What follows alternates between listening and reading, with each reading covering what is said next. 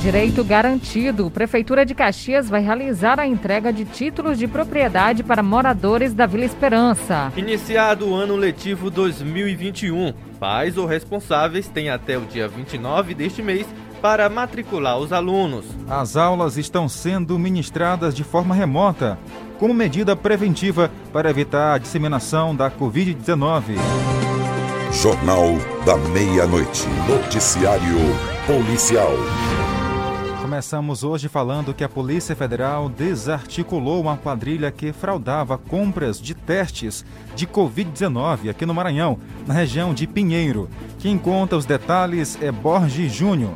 Intitulada Estoque Zero, a operação da Polícia Federal, com apoio da Controladoria Geral da União, desarticulou nesta terça-feira um grupo criminoso suspeito de promover fraudes licitatórias na cidade de Pinheiro, na Baixada Maranhense e em Teresina, Piauí, para compra de testes rápidos de Covid. De acordo com o delegado regional de investigação e combate ao crime organizado, Leandro Ribeiro, o esquema desviava recursos públicos federais destinados ao combate à pandemia de Covid. A Polícia Federal, por meio da Delegacia de Combate à Corrupção. E juntamente né, com a Controladoria Geral da União, aqui no estado do Maranhão, cumpriu alguns mandados de busca e apreensão, bem como afastamento de um secretário de saúde, é, em decorrência de uma investigação, é, supostos desvios de recursos públicos, recursos que eram destinados a combate à, à Covid no município de Pinheiro e em Teresina, no Piauí. Os desvios estariam relacionados à Secretaria de Saúde e Saneamento de Pinheiro, referente à licitação para a compra de 6 mil testes rápidos para o diagnóstico de Covid, no valor total de 960 mil reais, conforme esclarece o delegado de Polícia Federal, chefe da operação, Roberto Costa. Uma associação criminosa que foi instaurada na Secretaria de Saúde e Saneamento de Pinheiro, foi feita uma licitação direcionada para a compra de 6 mil testes de diagnóstico de Covid-19, no valor total de 960 mil reais. E as investigações revelaram que essa compra, na verdade, houve uma simulação de compra e venda. A empresa de fachada contratada não forneceu sequer um teste para a Secretaria de Saúde de Pinheiro. E além disso, também nós constatamos que houve o superfaturamento, pois essa mesma empresa de fachada vendeu para prefeituras da região três vezes menos o preço que vendeu para a Secretaria de Saúde de Pinheiro. A partir do monitoramento das despesas referentes à pandemia, a superintendente da Controladoria Regional da União no Maranhão, Leilane da Silva, explica que foi possível fazer tal identificação. O CGU identificou um contrato suspeito celebrado por uma empresa de fachada com o município de Pinheiro, envolvendo o fornecimento de 6 mil testes de Covid-19. A empresa estava localizada no, no, estado do Piauí. A análise da CGU identificou que a empresa nunca, nunca havia comprado teste. Pelo contrário, é, era uma empresa que tinha um faturamento mensal menos de 20 mil reais em média é, nos períodos anteriores e de repente, com o início da pandemia, passou a faturar mais de um milhão de reais por mês. Da Rádio Universidade FM do Maranhão, em São Luís, Borges Júnior. É incrível, né? Como tem mente para tudo. Sabendo que o mundo está passando por uma situação dessa de pandemia, as pessoas precisando de ajuda, umas implorando até. E tem gente que acaba fazendo isso, desviando recursos que iriam beneficiar e salvar vidas de muitas famílias, muitas pessoas. Aproveitando a situação, né? Cada situação não tem jeito. Os criminosos acabam atuando em cada situação, aproveitando a realidade em que vivemos hoje. É complicado o momento que estamos vivendo, mas infelizmente é isso que tem acontecido. Estão fazendo, estão desviando dinheiro. Carlos Masso. E aqui na cidade de Caxias, a Polícia Civil realizou o cumprimento de um mandado de prisão definitivo contra um idoso de 67 anos, acusado de estupro de vulnerável. Julimar Silva tem mais informações. E a Polícia Civil cumpriu um mandado de prisão definitiva é, contra uma pessoa de 68 anos lá no centro de Caxias, na rua Santa Maria, no centro. Este caso ocorreu ainda em 2017 e esta pessoa de 68 anos era acusada ela foi acusada, inclusive depois de todo o procedimento, a justiça determinou a prisão por estupro de vulnerável. Este caso ocorreu em 2017. Depois das formalizações e da prisão efetuada, este homem foi encaminhado à unidade prisional de ressocialização de Caxias, onde encontra-se à disposição da justiça. Agora é a prisão definitiva.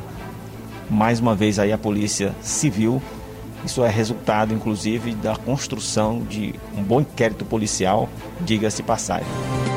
Jornal da Meia-Noite. E a gente começa trazendo informação que foi lançado o edital para pagamento de auxílio emergencial aos catadores maranhenses. É isso, Tainara? Isso, a reportagem é de Adilson Souza. O programa de renda dos catadores maranhenses é uma proposta da cooperação entre poder público e catadores de materiais recicláveis. Vai contemplar mais de 1.800 trabalhadores de 20 municípios em todo o Maranhão. São 19 cooperativas e associações que terão direito ao benefício. O presidente da Associação de Catadores do Maranhão, José Ferreira Lima, conhecido como Zezinho, morador da cidade de Imperatriz, na região tocantina, falou à nossa reportagem sobre esse reconhecimento do governo do estado com o auxílio, melhorando a renda desses trabalhadores. É, Para nós é muito importante é, ser reconhecido como essa nossa categoria ser valorizada, né? porque o auxílio emergencial é um merecimento da compensação ambiental que o governo do estado está dando. Então, para isso, a gente valoriza muito. É uma ajuda para os catadores na, na, na questão da sobrevivência. Então, é muito bom. É, a gente está tá começando a fazer o cadastro do pessoal aqui para enviar para a Secretaria de Trabalho e Economia Solidária, que é que vai coordenar esse projeto. E para nós é muito importante. Os catadores estão satisfeitos com, com essa valorização. Gilbert Alves, titular da Secretaria de Estado de Trabalho e Economia Solidária, o auxílio de 400 reais vai integrar um pacote de ações do governo do estado durante a pandemia da Covid-19. Um auxílio né, de 400 reais. É, além da carteira do catador que nós estamos lançando também, que garantirá aos catadores entrada em todos os eventos públicos gratuitamente e também serão atendidos nos restaurantes populares do governo do estado de forma gratuita. Então essa carteira, além do recurso do auxílio de 400 reais, essa carteira irá também dar muitos direitos e garantias aos nossos catadores.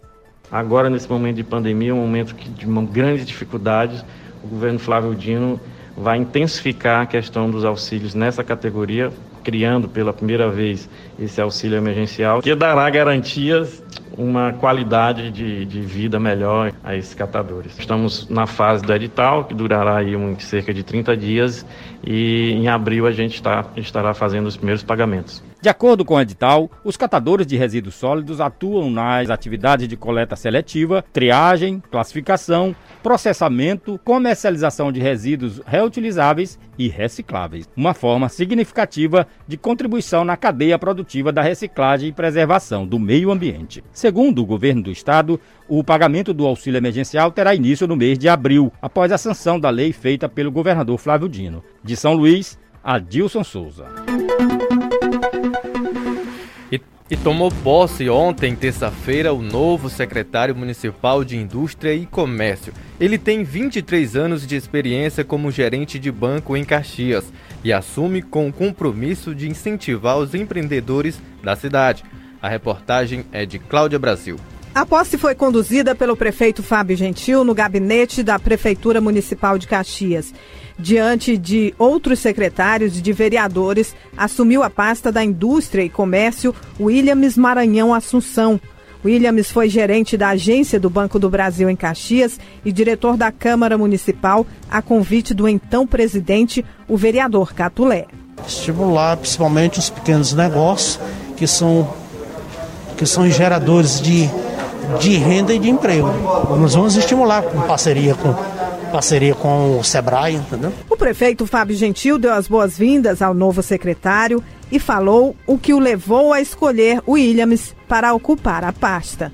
O conhecimento que o William tem, que irá propor ao município de Caxias para tentar, nesse momento de dor, de pandemia, em que assola não só a cidade de Caxias, como o país e o mundo.